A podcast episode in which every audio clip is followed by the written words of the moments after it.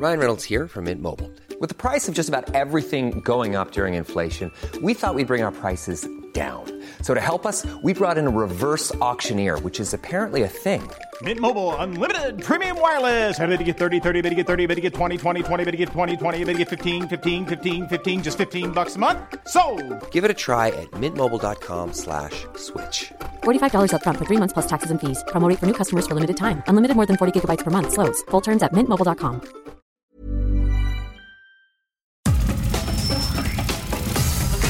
Nada más por convivir.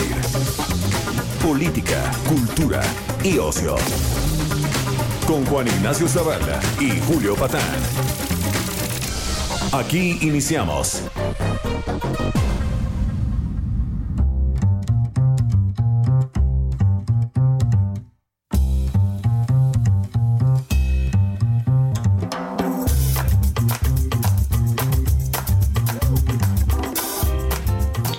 ¿Cómo están? Bienvenidos a este sábado de cuarentena, este sábado eh, previo al- a, un inusual eh, 10 de mayo. Este, ahora sí, aunque todos estamos hasta la madre, no la vamos a poder festejar eh, eh, como debe ser, como acostumbramos. Y bueno, eh, Julio Patán, ¿cómo estás? ¿Cómo, ¿Cómo sigues? ¿Sobrevives? Antes decíamos si sobrevivíamos a la 4T y ahorita, pues caray, hay que sobrevivir a todo. ¿no? Sí, a la 4T y a la cuarentena, ¿no? Este, ¿cómo estás, Juan? ¿Cómo están todos? Sí, voy sobreviviendo. Este, yo he estado yendo estas semanas en la noche a Televisa, entonces, este, a mi noticiero, entonces a un, un aislamiento relativo, digamos, ¿no? Fuera de eso, sí estoy muy metido en la casa y este, eh, con escalofríos, ¿no? Yo creo que el tema de, de la semana, pues obligadamente, más allá de los avispones gigantes de Estados Unidos, No este, no manches, hijo. Este, más allá de eso, pues es evidentemente la, la, la pandemia, Juan, y sobre todo cómo estamos midiendo la extensión de la pandemia en México, ¿no? Tú y yo hemos eh, hablado mucho en este espacio de que, bueno, nosotros no somos epidemiólogos, no nos vamos a, meter a evaluar el, eh, el desempeño, los cálculos, las estrategias de un profesional como López Gatel, pero el problema, Juan, es que esta semana sí se han multiplicado las este, críticas, eh, pero críticas profundas, duras, en algunos casos durísimas, eh, a los cálculos que está haciendo el gobierno federal, representado por López Gatel, pero estamos hablando de el periódico New York Times en un, eh, un- reportaje demoledor sobre el número de muertes y contagios en la Ciudad de México. Es verdaderamente durísimo. Estamos hablando del periódico El País, que desestima eh, la- las cifras del gobierno federal mexicano, pero bueno, abrumadoramente, o sea, las multiplica por mucho. Habla de 600 y pico, 700 mil contagiados por lo menos. Estamos hablando de José Narro primero, que tuvo un rifirrafe con López Gatel, y luego de otros varios ex secretarios de salud, incluyendo una figura tan autorizada como la de Julio Frank, y estamos hablando de un estudio del CIDE y de Stanford. Es decir, yo creo que ya debemos empezar a preocuparnos, ¿no? Bueno, sí, eh, eh, eh, por, muchas razones, ¿no? Una de ellas es precisamente la, de que no tenemos certeza sobre los números. Al contrario, creo que el, el gobierno está, ha entrado estas últimas dos semanas en una serie de contradicciones importantes. Por ejemplo, en la semana pasada eh, se burlaban, se mofaban, señalaban, criticaban a, a Jalisco, al gobierno de Jalisco por las decisiones que habían tomado previamente. Esta semana sorpresivamente dice que es de los primeros que va a salir y bla, bla, bla. ¿no? Entonces creo que López Gatel tan ah, en, en esta zona pues técnica que era su expertise eh, de ser un doctor, pues ahorita ya es el declamador sin maestro, el chambelán de la nación, Sí. eh, además soy Paquito, en fin, anda como que muchas otras cosas eh, y, y eso ha como que descompuesto la seriedad de la información.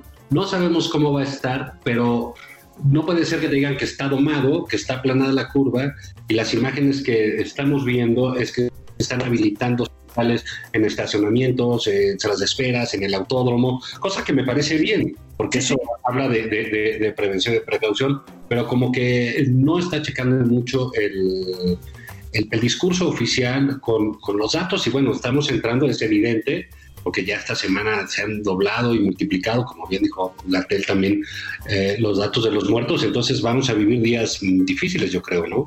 Muy difíciles.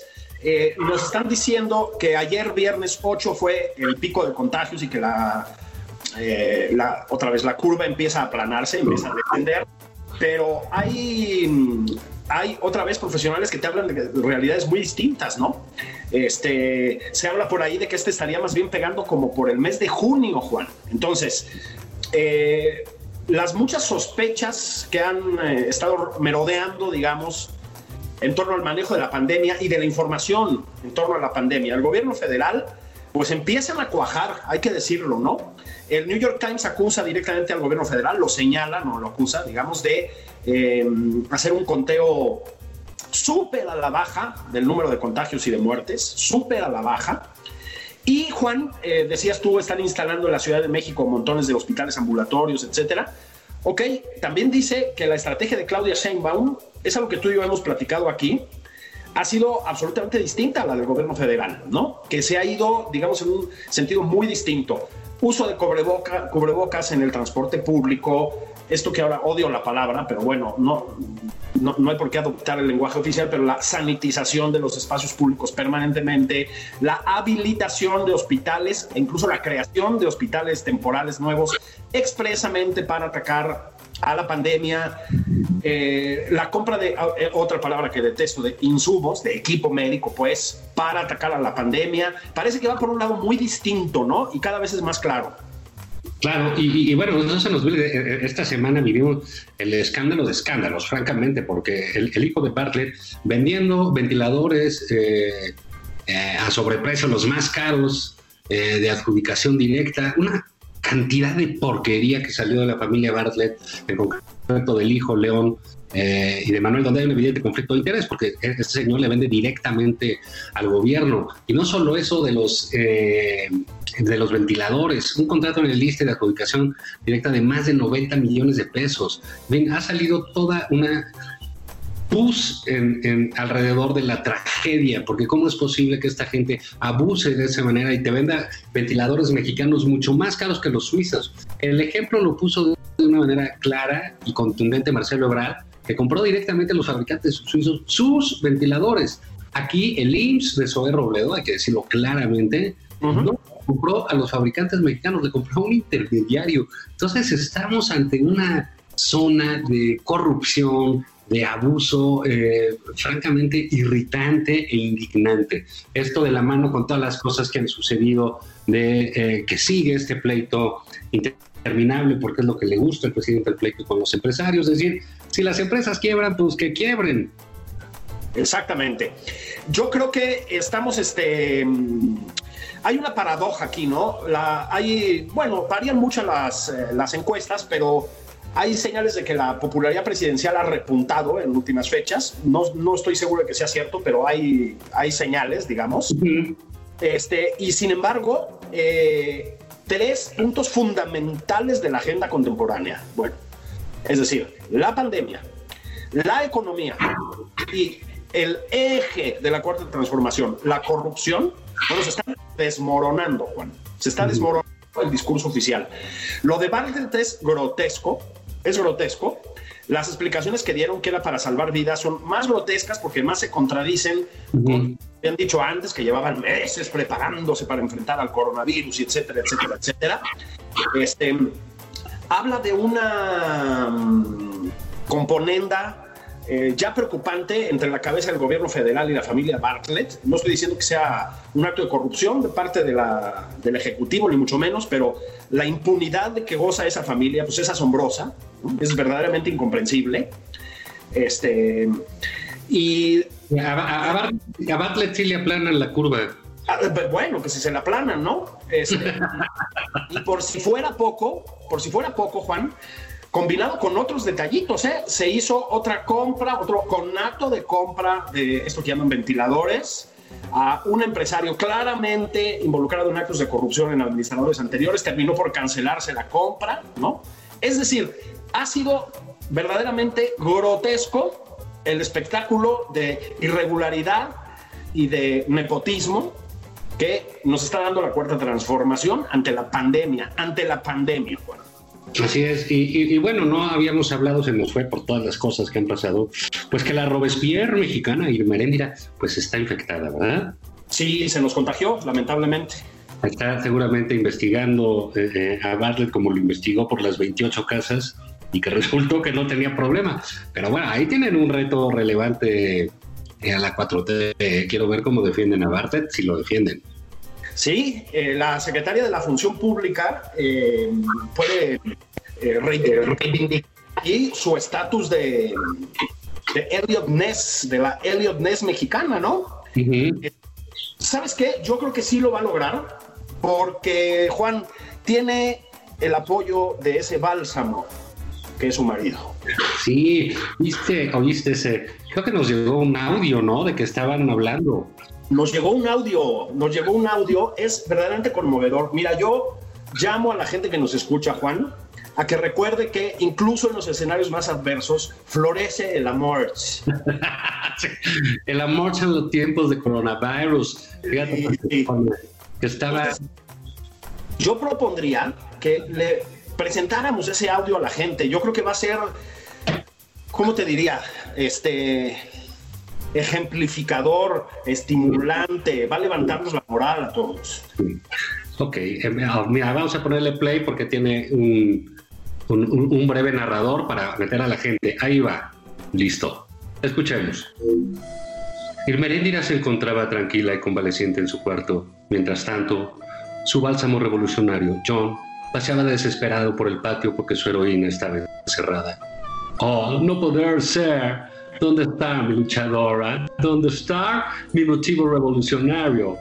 En eso, John oyó ruidos en el cuarto de la infectada y se acercó. Hola, guerrera, ¿cómo estás? John, tonto, me asustaste. Perdón, amor mío, es que yo extrañara a mi luchadora. No seas cursi, John. Déjame ver a mi Hugo. En la mañanera creo que hoy va a recitar poesía. ¿Poesía por qué? John, ¿tienes ya mi vida, mi cielo, mi bálsamo? ¿Mi titán antineoliberal? ¿Pero por qué ves a Hugo? ¿Qué tiene Hugo que, que no tenga yo? Dímelo, belleza. Uh, somos transformadores y creemos en uh, López Obrador, pero no somos iguales. John, estoy harta de tus celos. Harta. Hugo declama, canta boleros, baila tango. Es epide, epide, epide, epidémico, bueno, lucha contra los virus. Bueno, ya sabes, ya sabes que no tienes hoy tu programa ese en el que sales con no me acuerdo quién. Ah, no, Guerrera, yo quería cuidarte en pandemia que mandar maldito Calderón. Pero, bálsamo, capullito, terrón de azúcar. ¿Qué pasa allá afuera en el país de la 4T? ¿Qué está sucediendo? Ah, no saber, los conservadores atacar de nuevo con hijos de Bartlett y contratos exclusivos, no sé por qué. No digas por qué, carajo, carajo, carajo, John. ¿Para qué? ¿Por qué? No por qué. Ok, pero perdón. Bien, ¿qué hizo ahora Bartlett Manolito, el licenciado? Ay, se hincha de dinero y yo poniendo mi cara de Virgilia por él. Claro, en nombre del señor presidente. ¿Por qué? Digo, ¿por qué? ¿Por qué? Dijiste por qué. Tantos años de matrimonio, John, me lo pegaste. Bueno, hasta aquí dejamos. ¿Qué pasará con el amor en los tiempos del coronavirus? No se pierda su siguiente episodio. Ah, sí, vamos a tener mucho intercambio de tweets. Así yo, yo me inspiro mucho en ellos, fíjate. Cuando siento que me derroto, cuando siento que no hay una esperanza, cuando siento que no hay una luz al final del túnel, los leo. Sí. No, es, francamente conmovedor. Francamente conmovedor. Sí, hoy hay un bálsamo para todos nosotros. Está bañado con corbata, con saco, con camisa. El historiador, el conspirador, lo digo por su participación en la tele, el conferencista. Alejandro Rosas, ¿cómo estás? ¿Qué tal? Muy buenas. ¿Cómo están? Juan Ignacio, Julio. Alejandro, ¿cómo de, de, de, de pandemia, de cuarentena? Pues todavía estoy cuerdo, que ya es decir, y bueno, y todavía tengo una muy buena eh, cava como para resistir otros 40 días. Tuve que ir a hacer una expedición punitiva a otra, a otra alcaldía porque acá en Tlalpan nos pusieron en, en cuarentena y además en ley seca hasta junio, completa, 24 horas. No hay nada a la redonda. Y además, ¿En dónde fue eso? En, en Sí. Tlalpan. Qué barbaridad. qué- qué- qué- qué- qué- esas sí son medidas este, neoliberales y conservadoras, ¿no? Absolutamente. Pero bueno, es, es, es como muy inocente, ¿no? Ingenuo. Estoy a tres metros de la delegación Álvaro Obregón. Entonces hago incursiones. Voy a, en vez de ir al súper en Tlalpan, voy al súper a, a Álvaro Obregón. Y Ya, asunto arreglado. yo creo que este, hemos tenido semanas raras, ¿no? A ver si están ustedes de acuerdo. Eh, es decir, hay señales del fin del mundo, me parece. Porque tenemos un- una pandemia atroz, esa es la pura verdad. Este, aunque la curva que, es, curva que es horizontal, pero que sube, pero que está plana, pero que está domada, estamos a toda madre y somos ejemplo del mundo, no hay bronca, pues está fea la pandemia. Luego hay avispones gigantes que matan ratones. Hay ovnis, hay volcanes en explosión.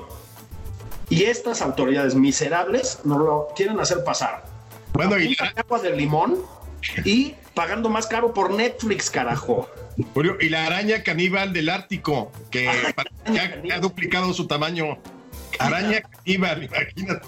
O sea, el, chupaca- el chupacabras de finales de los 80 allá por el 89, eh, o 90 principios, ya quedó, eh, pali- pa- palideció totalmente frente a la, a la araña caníbal o al hombre lobo de Chiapas, que están Ah, el hombre lobo de Chiapas, se me olvidaba, claro. O, la, o a la concha con forma de coronavirus, el pan. Sí, Exactamente. Sí, ya nada más falta como animal pues que salga el diputado asesino, ¿no? Una madre. El diputado caníbal, güey. El No, sí. Verdaderamente estamos en una situación total y absolutamente anómala. Hay quienes utilizan el término distopia, ¿no? En- totalmente fuera de lo que es la realidad normal y, y- o la realidad a la que estábamos acostumbrados, porque ahora sí todo está. Acabo de leer una nota hace unos días. eh, recuperaron la estatua de un San Judas que había sido robada en Monterrey o en, en alguna población de Nuevo León. Y ahí va la policía con la estatua gigante de San Judas Tadeo. Sí, es absolutamente surrealista. O sea, absolutamente surrealista. Oye, pero dígame una cosa, ustedes dos, pues como sabe, el, el amplísimo auditorio que tenemos, ¿no? Que cada vez es más cautivo, ¿no? Que no tienen nada que hacer más que escucharnos a nosotros. Ojalá este, todas estas solicitudes que han llegado a millones lleguen a la dirección del Heraldo y amplíen este el número de días. Así es, ¿no? Tiempo aire. Para poder para poder competir con, con López Gatel. Pero ustedes quisieron este México bizarro, este, con varios tomos, un libro tan exitoso, tomos y que ahora la 4T les ha dado material a llenar y también, eh, digamos, esto de la pandemia pues ha sido este, curioso. Hay un asunto, va a ser un tema, digamos, con el tiempo lo, lo- lo verán ustedes, pero ¿qué opinas, Alejandro, Julio? Eh, insisto, nos presentaron a un doctor con datos este, curriculares espléndidos en términos eh, técnicos, me refiero a Hugo López Gatel, eh, un tipo con experiencia en, epidemiología, eh, con experiencia en la influenza, no, importa lo político, hay que hacerlo a un lado, eh, y con estudios en el extranjero, un tipo fifí, digamos, este, que habla inglés, representa todo eso que odia López Obrador, eso es Hugo López Gatel. Y siendo ese doctor, nos lo ponen, en Palacio es el único eh, ser humano al que el presidente López Obrador le ha compartido no solo el micrófono, sino el Palacio Nacional, ¿no? A- a- es el foro de, de exposición de él. Y de repente, insisto, ya lo decíamos hace rato, ahora es el, el chambelán de la nación, es este el declamador eh, sin maestro, es este seguramente le entrará ahí a, a- va a organizar una lunada con doña Beatriz para cantar Página Blanca. ¿Qué, qué- qué sucede con este con este personaje? Eh, eh, no deja de ser eh, llamativo, ¿eh? No, y, y desde luego yo creo que es profundamente bizarro porque efectivamente yo creo que empezó mesurado. eh, muy bien al principio, quizá la manera en que estaban midiendo y todo eso eh, era también muy sui generis, o al menos muy como en, en, el México, donde los datos no son los datos, te dicen otras cosas, las cifras no concuerdan. Creo que es muy, creo que eh, en el asunto de la pandemia, las cifras manejadas es como nuestro viejo sistema electoral, o sea, donde los votos, hasta los muertos votaban. Eh, ahí eh, ellos pagarán su culpa en ese sentido si, si esto se desborda y porque nunca hicieron las pruebas y todo lo que hemos hablado. Pero la transformación de, de López Gatel a lo que es hoy es verdaderamente terrible porque sí fue como si se hubiera convertido. Yo no sé si Zapata tenía razón cuando decía la silla presidencial está embrujada. Eh, cualquier persona buena que se siente en ella se convierte en mala. Pero yo creo que con entrar al Palacio Nacional, porque él empezó mesurado y ahorita ya lo hemos visto en lo que criticaba la 4T terriblemente, en la, portada de quién, por ejemplo. O sea, perfecto, que se vista de héroe cuando termine todo esto y entonces le hagan las entrevistas, vaya a, los programas de espectáculos, salga en TV Notas y TV Novelas, las, las eh, revistas del corazón, pero de pronto se convirtió, dejó de ser el científico, el médico y se convirtió en un absolutamente rockstar. Y entonces las mujeres, que es, esa es la otra cosa increíble, a mí me pareció una, una, una cosa que nada más era una anécdota acerca de las elecciones del 2012 cuando decían que muchas mujeres iban a votar por Peña Nieto por guapo. Yo sigo pensando que habrá 10 que lo hayan hecho. Pero después de ver esta cargada eh, eh, horny, como podríamos decir, ardiente de mujeres, eh, declarándoles su amor y, y aventándoles bra brasieres prácticamente virtuales como lo hacían con el potrillo en los conciertos. O sea, verdaderamente es increíble la manera en cómo lo hemos ido perdiendo. Y ahora ya está, es más, y yo no sé si López Obrador tenga no sé, toloache o algo, porque el embelezamiento de eh, López Gatel cuando ve o cuando López, eh, López Obrador le dice algo, pues por ahí están ya las imágenes. Verdaderamente se sulibella, verdaderamente se siente emocionado y conmovido. Sí, creo que es un personaje totalmente ya bizarro por cómo se ha ido derivando y todavía no todavía ni siquiera, yo no creo que estemos cerca de, terminar esta pandemia y ya lo tenemos en, en un pedestal de rockstar. Sí, fíjate, yo creo, estoy completamente de acuerdo. Este, yo creo que mm, es un caso de estudio interesante, un potencial caso de estudio interesante, porque sí es una muestra de lo que pasa. Yo creo que con dos cosas, ¿no?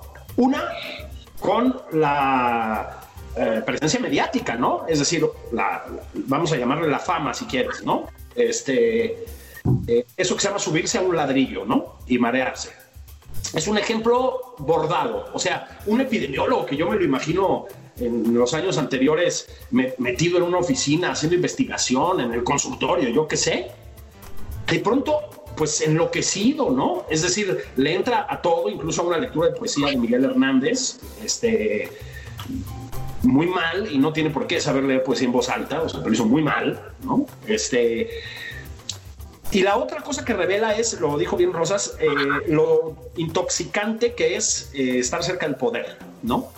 Este, yo creo que eso le puede pasar a cualquier persona que esté cerca de un titular del Ejecutivo, ¿verdad? Pero también creo, y sí es inevitable decirlo, que tiene que ver con la naturaleza de López Obrador. Cuando el poder se ejerce de una manera tan eh, centrada en una persona, tan vertical, tan este, todo abarcante, digamos, se producen este tipo de fenómenos, ¿sí? Tú no estás frente a lo que debería ser lo que es y lo que debería seguir siendo López Obrador, que es un funcionario público, sino frente a una especie de salvador patrio, de caudillo y etcétera. Entonces, esas imágenes de López Gatel, a ver, verdaderamente en éxtasis, ¿sí? En un rapto, cuando el presidente López Obrador le grita no está solo, no está solo y le echa una, una porra. A mí me parece, o sea, es anecdótico, es, eh, efectivamente una más de las muchas bizarradas que nos trae todos los días este régimen, pero también es la imagen que mejor ilustra la manera de ejercer el poder hoy en este país. No sé qué dices, Juan. Bueno, mira, yo, creo que son todos como, como síntomas de, de, del poder, ¿no? ¿no? No, digamos, son seres humanos y el, poder pues sí cambia a la gente. Es como el dinero, no necesariamente las cambia, ¿sabes? Yo creo que las exhibe, tal cual, ¿no? O sea, el, el que tiene cierta eh, eh, debilidad, pues el propio poder eh, se encarga de exhibirlas, ¿no? La política por eso es tan apasionante para quienes la estudian, para quienes la practican, para quienes la analizan, porque es una actividad tremendamente humana. Las virtudes, por supuesto, que resultan ser muy atractivas, generan liderazgos, ¿no? generan seguidores, las palabras de un, de líder son seguidas, veamos eh, eh, los seguidores y el fanatismo que despierta López Obrador, o como lo tuvo Gandhi, como lo tuvo como el propio Trump, son distintos liderazgos, pero creo también que las debilidades se potencian muchísimo. Eh, y la historia de alguien que llega al poder de pronto de una manera inusitada, como la que estamos platicando, en el caso de López Gatel, revela cosas rápidamente. Porque en efecto, casi lo que describes, Julio, era lo que en su momento de falta de corrección política, pero de descripciones acertadas, se conocían como ratas de biblioteca, ¿no? Claro. Este, lo, que era, lo que venía siendo un nerd, ¿no? Exacto, el nerd. Entonces, este nerd lo sacan de ahí de hacer cálculos en la pandemia, o sea, no les importa que trabajó con Calderón, que trabajó con Peña Nieto, no. Claro, él, él en los gobiernos esos periodos. Ah, lo sacan de ahí, desde eh, un tipo que estudió epidemiología, cosas así como lejanísimas a todo el universo López Obradorista, ¿no? Que es este, la ciencia, ¿no? Que ellos detestan, pero particularmente desprecian eh, el, conocimiento y específicamente la ciencia, lo sacan y lo ponen ahí en, no estoy diciendo de maniquí, al contrario, lo, lo, dejan ser y el tipo de ese páramo de liderazgos y de personalidades que es la, la transformación, resulta que le encantó la cámara, que le fascinó el micrófono, que le gustó esta faceta de galán. Claro, bueno, güey, los tienes junto a Durazo, ¿no? junto a Real, a Noroña, pues es Adonis, el cabrón. ¿No? Noroña es guapo. entonces, y entonces es ahí donde estamos viendo como esa marcadísima debilidad de este gusto nuevo por las cosas, cualquier político un poco más avesado sería con más cuidado para no quemarse en una sola exhibición, ¿no? Pues sí, pues mira, mientras, ah. eh, perdón Alejandro, mientras, eh, mientras eh, repasa el doctor López Gatel sus poemas de Miguel Hernández, vamos a hacer una pausa, si les parece bien. Muy bien. Este, y regresamos aquí a Nada más por convivir. Sigue a Juan Ignacio Zavala en Twitter. Arroba Juan y Zavala. Esto es Nada más por convivir. Una plática fuera de estereotipos. Con Juan Ignacio Zavala y Julio Patán.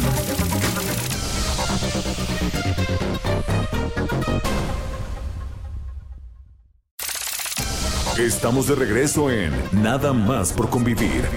Aquí Juan Ignacio Zavala y Julio Patán. Sigue a Julio Patán en Twitter. Arroba Julio Patán 09.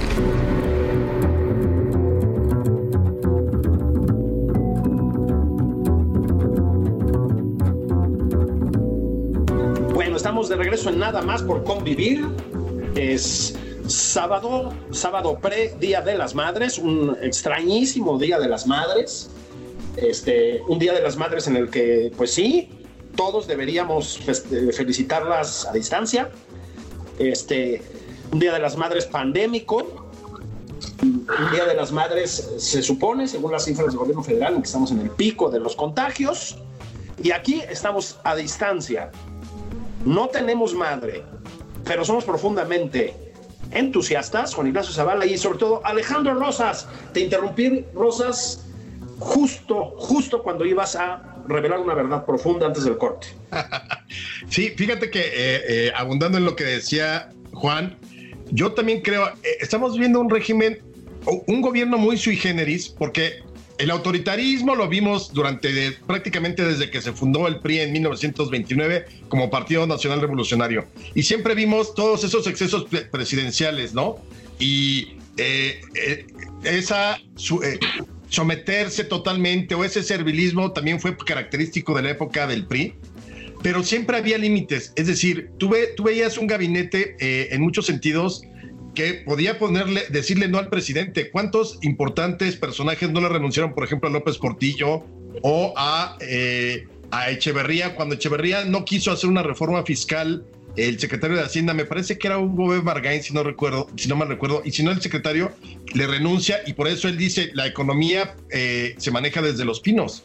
Luego, Salinas, con todo el poder que tuvo también, hubo secretarios que, que dijeron no o prefirieron no jugar aquí el grado de, sumisión y el grado, pero de como embelezamiento de, de, sobre todo del gabinete y de la clase política cercana a López Obrador, eso es algo que nunca, al menos yo no registro desde que México es república en 1824. O sea, sí había servilismo, sí había el señor presidente, recuerden esa frase de, de la época de Miguel Alemán, de cuando él preguntaba qué horas son y, le respondían las que usted guste, señor presidente. O si López Mateos quería correr en su Maserati por lo que era en ese entonces el viaducto y se lo cerraban en la noche, se podía hacer perfectamente. Pero aquí nadie es capaz de decirle nada al presidente. E incluso López Gatel, con todo y el conocimiento que tiene, porque él sí lo tiene, a pesar de que John Ackerman diga que eh, López Obrador es científico y que se las maneja de todas, todas. Eh, eh, López Gatel, aquel día, a mí me pareció relevantísimo el día en que López Obrador ya estaba sacando a la gente para el 20 de abril y que dijo, no, bueno, seguramente para el 20 de abril podremos salir, y voltea a López Gatel, o no, le dijo. Y López Gatel, en vez de decirle, señor presidente, no, no es posible, no hay manera. Todas no las... nada, carajo. ah, no. Le responde, más o menos. Más o menos. Más o menos. Las fechas fueran aproximadas. Es la respuesta más científica que hay. O sea, más o menos. Y en México, en un ratito, este, aquí cerquita. Ese es el tipo de, de, respuesta mexicana. Y yo creo que eso es muy, muy bizarro porque evidentemente es el comportamiento de una clase política, eh, esta la que está gobernando, porque la clase política es total, es amplia, ¿no? Pero esta sí, sí de pronto como ha caído rendido totalmente al embelezamiento. Yo no sé si por devoción, yo no sé si por una fe ciega religiosa que le tengan a López Obrador, pero no hay nadie ahí que le ponga un alto. Y entonces de pronto desaparece todo el gabinete. No hemos visto a Olga Sánchez Cordero, Romo, quién sabe a dónde huyó, o están muy bien guardados porque todos ya, ya son, digamos, población de riesgo, pero de mucho riesgo. Pero el punto es que, eh, o sea, sí estamos viendo cosas que yo no, con todo y los lambiscones que podían ser con Porfirio Díaz o Santana, este grado de la adjetivación, tuve como adjetiva Rocío Nale, como adjetiva Irma, Irma Sandoval, como adjetiva John Ackerman, que no es del, gabinete, pero todos es, siempre hay tres o cuatro adjetivos. Es que nuestro presidente es increíblemente maravilloso, eh, inteligentísimo. O sea, ¿de dónde salió lo, implacable de Irma? Pues de su marido. Él le puso la... es implacable Irma Heréndira Sandoval, ¿no? Pues ya oíste el audio ahí, sí hay ciertas tensiones entre sí. Ahora, a mí sí me gusta utilizar bálsamo para el, para el amor. Sí. Hola, mis bálsamos. y bálsamo. Tienen, ah, digamos, tienen esa onda de que viven eh, como una canción de Silvio Rodríguez, ese dote par, ¿no? Sí, sí, sí, sí, sí, sí, absolutamente. Fíjate que mm, este me puse me puse a. Es, curioso porque sí, luego no, no rinden los días en, el encierro, ¿verdad? Uno piensa que sí, pero lo de trapear y eso, pues es complicado. Pero fíjense que eh, algo escribí en, el Heraldo precisamente sobre esto. Me puse a leer un, eh, un libro sobre el culto a la personalidad, ¿sí? Es un, un libro del politólogo Frank Dicotter, que es un experto sobre todo en el maoísmo, pero no nada más, que se llama Cómo ser un dictador el culto de la personalidad en el siglo XX. Ok, descubrí cosas asombrosas. Este, eh, a ver, lo primero, ya sin ironías, eh, estudia figuras como Mussolini, como, eh, como este, Kim Il-sung, como el propio Mao, a Stalin, que tal vez funcionaba de otra manera, a Ceausescu en Rumania, etcétera, ¿no? Y no, no es que yo esté comparando al presidente López Obrador con estos monstruos, ¿no? Porque no, no, podemos este, dispararnos de esa manera. Pero, ¿saben qué? Hay, sí hay algo parecido en lo que retrata muy bien Alejandro, en lo que provoca en la gente y particularmente en su entorno este tipo de figuras. ¿sí? Es decir, si hay algo, creo que hay que decirlo con todas sus letras, eh, que es como sintomáticamente autoritario en la, en la manera en que se vincula el presidente con su equipo, ¿sí? Este, em, hay, hay una forma de culto a la personalidad ahí, efectivamente la hay, ¿no? El presidente dice que eso ya se acabó en México, que aquí no se van a poner estatuas suyas, y también me entero de que Kim Il-sung, Ceausescu, Mussolini y Hitler también decían que no querían estatuas. Entonces, este... Todos, todos, quieren una, todos quieren una, quieren una calle, quieren una estatua, quieren, y López Obrador con esta eh, eh, idea que tiene de la historia, me imagino que está en una escuela de, volver héroes a los seres humanos, ¿no? De hacerlos de mármol, ¿no? Él, concibe a Juárez como un eh, es un hombre celestial, ¿no? a, a, Madero, etcétera. Pues bueno, pues él tiene esa serie de fijaciones como que esa aspiración a ser una figura de mármol, ¿no? En, nuestra historia. Pero a ver, cuéntanos, Alejandro, ¿tú cómo estás pasando la pandemia, este, este encierro tan difícil, oyendo a López Gatel declamar y dando cifras? ¿eh? ¿Qué te parece? Híjole, pues mira, yo básicamente sigo cuerdo después de ya de, creo que ya pasamos los 50 días, o ya no sé cuántos llevamos, pero todavía sigo cuerdo. Todavía no pierdo la cordura. Creo que tiene que ver mucho eh, que tengo tequila, que tengo whisky, que tengo ginebra y que tengo cerveza, entonces eso ayuda un poquito. Mi pleito no es con la política, no es con el régimen, es con la pinche cocina. No, ya no soporto hacer la cocina porque además todas esas frases que yo oía de chico de en la casa de es que la cocina siempre está sucia, es que uno no termina de levantar y ya está recogiendo otra vez, ya sé, ya es como una maldición que me alcanzó. Entonces, ya, tengo miedo de cocinar, incluso sacar un pan de, de, la panera, porque las migajitas ensucian, ensucian eh, la mesa, ensucian todo. es verdaderamente atroz todo eso. Vino, vino la, señora que me ayuda, vino ayer o antier, eh, porque no tiene cuenta de banco, entonces viene por su mes, ¿no? Para, por lo que, que gana ella aquí. Entonces yo tenía más o menos la cocina limpia porque no quería que me viera así como un, como el náufrago, como Tom Hanks, el náufrago, ¿no? Todo eso, ve la cocina y dijo, ¿a poco no me defiendo? Me ve con unos ojos de, Dios mío, perdónalo porque no sabe lo que hace. Sea, una cosa verdaderamente deprimente. Sí, sí. Como el anuncio de gente levantaba el cochambre con el dedo. Sí, puedes pasar por la, por la tele un dedo y está todo el polvo ahí. Pero yo lo que digo, a ver, yo no voy a, yo no voy a salir de aquí siendo un chef. Sigo, lo, intenté hacer un pastel, se me quemó. He hecho una salsa, que, que, es la primera vez que hago una salsa, porque yo, a mí sí me gusta pagar por cosas que no quiero hacer. Yo prefiero pagar y si tengo que trabajar mucho para que tenga alguien aquí diario, lo voy a seguir haciendo hasta el último día de mi vida. Punto. Entonces, he intentado hacer algunas cositas. El otro día unas hamburguesas se me desmoronaron. Terminé dándoselas a mis perros porque me dio mucho coraje que no pudiera hacer una hamburguesa bien que me quedara a los perros. Este, mi salsa me quedó más o menos bien. Un pastel quemado. Ya, entonces decidí, no voy a salir siendo chef no voy a salir aprendiendo ningún idioma nuevo, no voy a tomar un curso de nada. ¿Y qué hago entonces? Veo Netflix, grabo videos porque para TV UNAM que hago. Eso es lo que me ha mantenido bien en términos de trabajo. Tengo mucho que escribir, no he escrito nada, me ha dado una flojera inmensa. pero sí, cero concentración para escribir, entonces me la paso pendejeando en Twitter, este, eso sí viendo series, he visto bastantes series, por ejemplo, yo no sé si ya vieron ustedes la de Jordan, que me encanta sobre todo porque son los 90, o sea, son nuestros años. Sí, es buenísima serie, fíjate. Y, haberlo visto a él, por ejemplo, nos tocó ver todos ellos como Maradona en su momento en el 86 y después en los 90, eh, Hugo Sánchez, Joe Montana en el fútbol americano también, fue, los principios de los 90 fueron sus últimos años. Eh, pues desde luego Michael Jordan nos tocó todavía Cena, Cena se muere en el 94, entonces sí nos tocó una playa de personajes ahí importantísimos.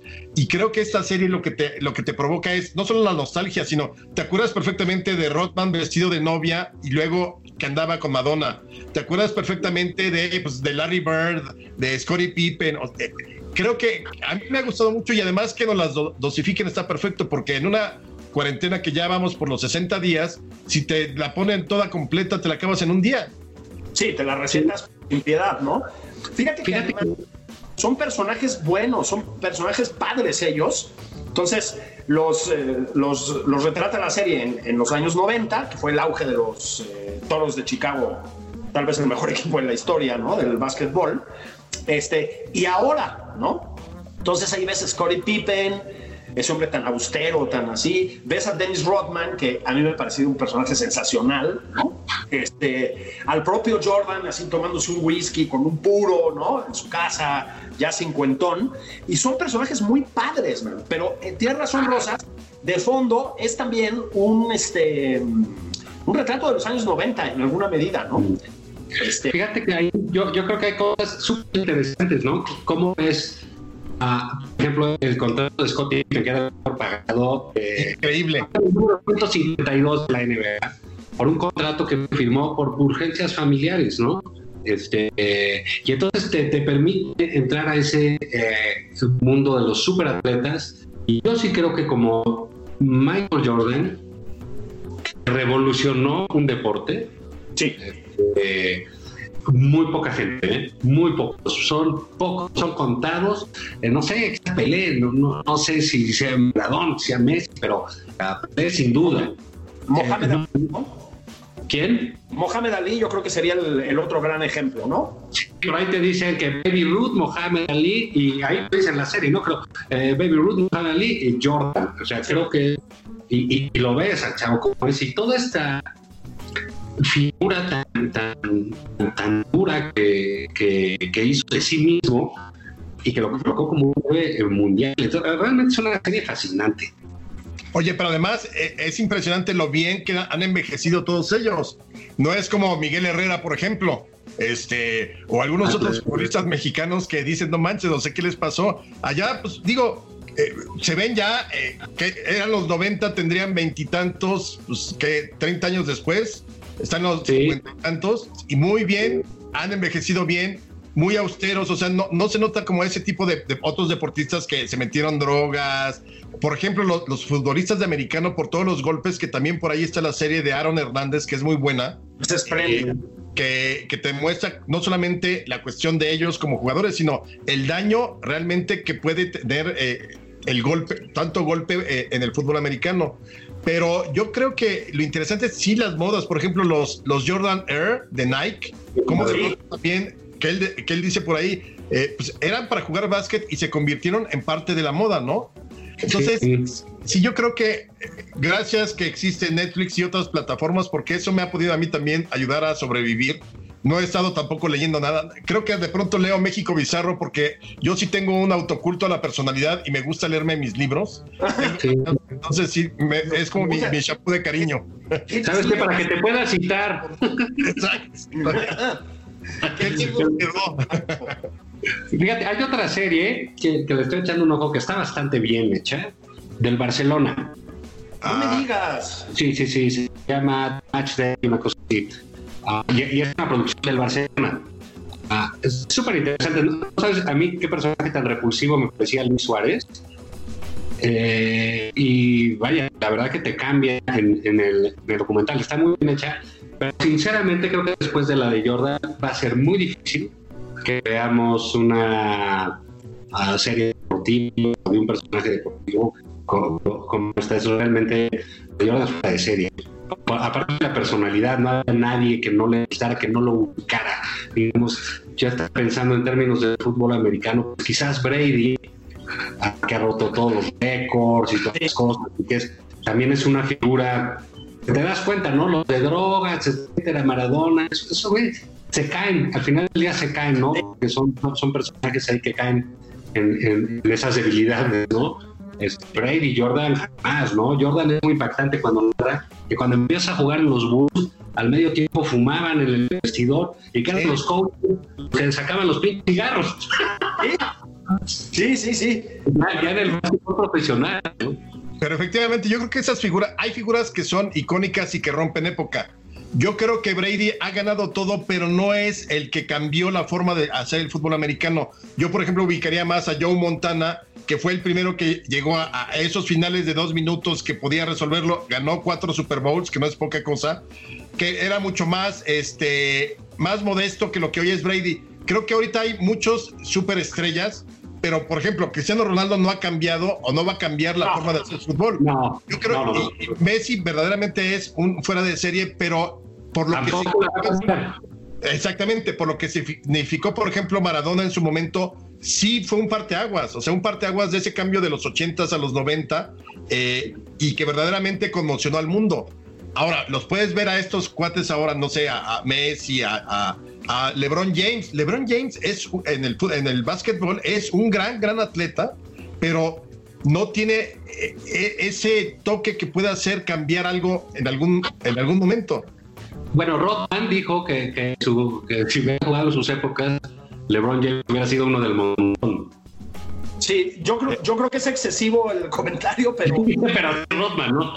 claro, es que miren, hay, hay, una, hay una cosa mm, un poco difícil de definir, digamos, en, en, eh, en, en este tipo de figuras a las que se define, refiere Rosas, que es el carácter. O sea, Messi, Cristiano Ronaldo, eh, aparte de que forman parte de un fútbol mucho más industrializado ya y mucho más, este, pues casi voy a decir científico en cierto sentido, este, son personalidades que no, no son líderes, ¿eh? ni siquiera Cristiano Ronaldo, fíjate, con lo competitivo que es. Son personalidades muy eh, individuales, digamos, no, no, no forman grupo alrededor, eso es lo que quiero decir. Cosa que Maradona, Jordan, este, Mohamed Ali, por supuesto, otra cosa porque es el boxeo, ¿no? Pero sí hacían, ¿no? Sí hacían. Este, yo te iba a decir, Juan, tú que sí le sabes al americano, ¿quién sería el equipo? Este tipo de comparaciones siempre son polémicas. ¿Quién sería el equipo de fútbol americano, gringo, obviamente, que tuvo un papel análogo al de esos toros de Chicago? Ya no, ya no solo de Jordan. ¿Quién sería los, los Steelers, por ejemplo, de los 70, los de los de Bradshaw y esta, toda esta banda? Este, ¿Quién? Pues mira, lo que pasa es que eh, en, en- en- en el último siglo, en los últimos 25 años, los Patriots, sin duda, ¿no? O sea, esta, aparte de una dupla, si no quieres ver a Brady como el transformador, sí lo es con Belichick, con el coach, ¿no? Esa dupla es la que ha ganado todo, ¿no? Que un poco lo ves en los toros de Chicago, en los Bulls con, con- con Jackson, Sí, el entrenador que después se va a entrenar a los Lakers y los hace campeones cuatro cinco años también. sí. ¿no? Entonces, bueno, está ese. Y bueno, mira, sin duda, a mí me caen muy gordos, es- pero quienes han marcado y son el equipo más y la franquicia más valiosa y más vista, más conocida, son los vaqueros de Dallas, ¿no? Pues sí. Que, con todo, y que no han llegado al Super Bowl desde hace, son como el Cruz Azul ya. Sí, No, pero, pero, pero, acuérdate que eh, cuando la época de Roger Staubach, los vaqueros eh, ahí hicieron franquicia, ahí se convirtieron en leyenda. Porque cuando Troy Aikman y Emmett Smith a principios de los 90 o finales de los 90 ganaron dos o tres Super Bowl más, no, no llegaron a impactar tanto como lo que había sido Roger Staubach, Tony Dorsett, Sí, Drew sí. Hill, este, todos, todos estos personajes de aquellos legendarios Super Bowls con Pittsburgh que perdieron los dos eh, en, el último minuto. O sea, sí fueron. Yo, marcaron la época, no obstante que la mercadotecnia con respecto a la NFL no era tanta como desde luego la que vemos hoy en día. pero mira, hay alguien que rompe realmente el fútbol americano, es Tom Landry. Sí, claro. Sí. de los vaqueros de Dallas en esa época, ¿no? Él hace esta formación que te dicen aquí la escopeta, ¿no? Y Claro. que a partir de ahí todos los equipos la jugaron. O sea, es, es lo que decía Rosas, ¿no? Hay, sí hay muchos superatletas, muchas superestrellas, ah, pero pocos son los que revolucionan un juego, ¿no? Entonces, por ejemplo, el fútbol americano, pues Vince Lombardi, ¿no? El trofeo se llama Vince Lombardi, el, el- el de la NFL. Ese coach, yo creo que Tom Landry, y yo creo que sí, Belichick, ah, sin duda, ah, ha cambiado eso. Y el básquetbol, eh, pues yo, yo creo que Michael Jordan es un antes y un después. Porque después de Jordan ya te explicas a Kobe, a, a todos los demás. Sí, claro. Y, y- y bueno, se ve que somos buenísimos para el deporte y para el pomo, cabrón. Sí, todo esto es teórico, digamos. sí. todo esto es en plano teórico. Este, Pero tú no vas a intentar hacer panqué de plátano rosas como Patán que hace panqués de... Ya trae hasta la madre su panqué de plátano de todos. es que espérate, a ver, yo decidimos reunirnos con nuestro editor, Gabriel Sandoval, Patán y yo, y entonces les escribo y uno está haciendo un panqué de naranja y el otro un pan de plátano. ¿O qué sigue? tomemos clases de zumba los tres en vez de... Y, o sea, no manches, es increíble. Los dos horneando. Sí, a distancia. Yo estaba viendo porno mientras ella... Ay, Estoy haciendo mi panque de plátano y yo, ay, yo uno de naranja y quiero hacer una gelatina de frutos rojos, nos dice nuestro editor. Sí, sí, gelatina, gelatina, de frutos rojos. O sea, no, puede ser. ¿Por qué todo el mundo hace panque de plátano? ¿Por qué todo el mundo quiere cocinar eh, una sopa maruchan y le pones agua caliente? Valentina, ¿no? yo ya no voy a. Yo lo que quiero es sobrevivir. Si tengo que comer una lata de atún, me vale, la comeré. Si tengo que seguir pidiendo hasta que se me acaben mis recursos a Uber Eats, lo haré. No me importa. Pero ya así de, ay, no, voy a intentar ahora. Nada, ya no quiero intentar nada. La cocina y yo no nos llevamos, punto. Yo espero que pronto, muy pronto, este López Gatel eh, salga con Andrea Legorreta haciendo paquete de plátano. no se puede quedar atrás, este Huguito. Se espera que mañana López Gatel cante eh, Señora de Denise de Calaf, que él haga las nuevas para cantarle a las cabecitas blancas. Sí, que salga en el concierto virtual que organizó Claudia Sheinbaum, ¿no? con, con puede haber un concierto virtual? Sí, organizó Claudia Sheinbaum, esto no es chiste, este, un festejo, sí, un festejo a distancia del Día de las Madres, va a haber mariachi y luego van a cantar varios, pero varios con cierto peso, pues, ¿no? Este... por cierto, yo quiero invitarlos esta noche a las 9 por mi eh, cuenta de Instagram, que es ARR1910. Tengo un especial de cabecitas blancas. ¿Saben con quién? Con la espléndida Mariana H. para recuperar las canciones de Loti de La Felicidad, Gualberto Castro, El Fandango aquí, Eugenia León, eh, Yuri con la de Siempre Vendrán, José José. Eh, son los ochentas en música. Prisma de color de rosa, veo la vida hermosa. Esta noche a las nueve, ahí por el Instagram mío, ahí lo tendremos en vivo y estaremos cantando esas canciones en honor a las cabecitas blancas de mañana. Este, pues a ver cómo llegan, este. sí, pero si te pones a oír esas canciones y ves esas modas, sí fue una época con algunas cosas grotescas, ¿no? No, bueno, no, Las letras de las canciones, la de Prisma, por ejemplo, de color de rosa, de color de rosa veo la vida hermosa y del amor estoy enamorada. Es Irma Heréndira y John Ackerman. Se la robaron. Se la robaron. Híjole. Bueno, ya antes de que empiecen a hablar mal de nosotros, este, Irma Heréndira y John Ackerman en Twitter y nos desacrediten, pues yo digo que vámonos hasta el sábado que viene, ¿no? Este, Vamos. Hay que pedir barbacoa. Ya sabes que hay barbacoa a domicilio, ¿verdad, Rosas? Sí. ¿En dónde? Los Tres Reyes. Ah, muy bien. Ahorita te mandamos el, dato. Entonces, a pedir una barbacha, este, a tomarnos la última, el último caguamón que nos queda. Por... ¿Cómo ven? A ver, ya más para terminar. O sea, ok, vamos a decir que la industria cervecera no es esencial. En cambio, la del tequila sigue abierta. O sea, ¿por qué? ¿Por qué? Sí, es increíble, ¿eh? O sea, ¿Dónde está ahí? ¿Quién toma la decisión de por qué si tequila? Que yo, yo le voy a las dos. Yo lloraría ambas. pero ¿por qué una sí y otra no? Aquí los tres hemos dado muestras de que. Es discriminación al revés, como dicen los chairos. Exactamente. Vámonos. Gracias, Alejandro Rosa. Gracias, Alejandro. Cuídense y permanezcamos en casa. Eso. Abrazos. Chao.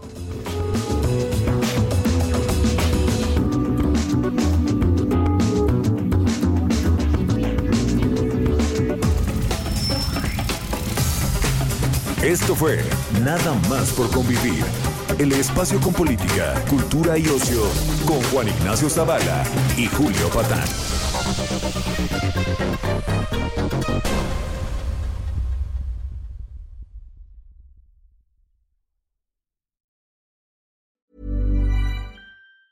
Hi, I'm Daniel, founder of Pretty Litter. Did you know cats tend to hide symptoms of sickness and pain? I learned this the hard way after losing my cat, Gingy. So I created Pretty Litter, a health monitoring litter that helps detect early signs of illness by changing colors, saving you money and potentially your cat's life. Pretty Litter is veterinarian developed, and it's the easiest way to keep tabs on your fur baby's health right at home. Go to prettylitter.com and use code ACAST for 20% off your first order and a free cat toy. Terms and conditions apply. See site for details.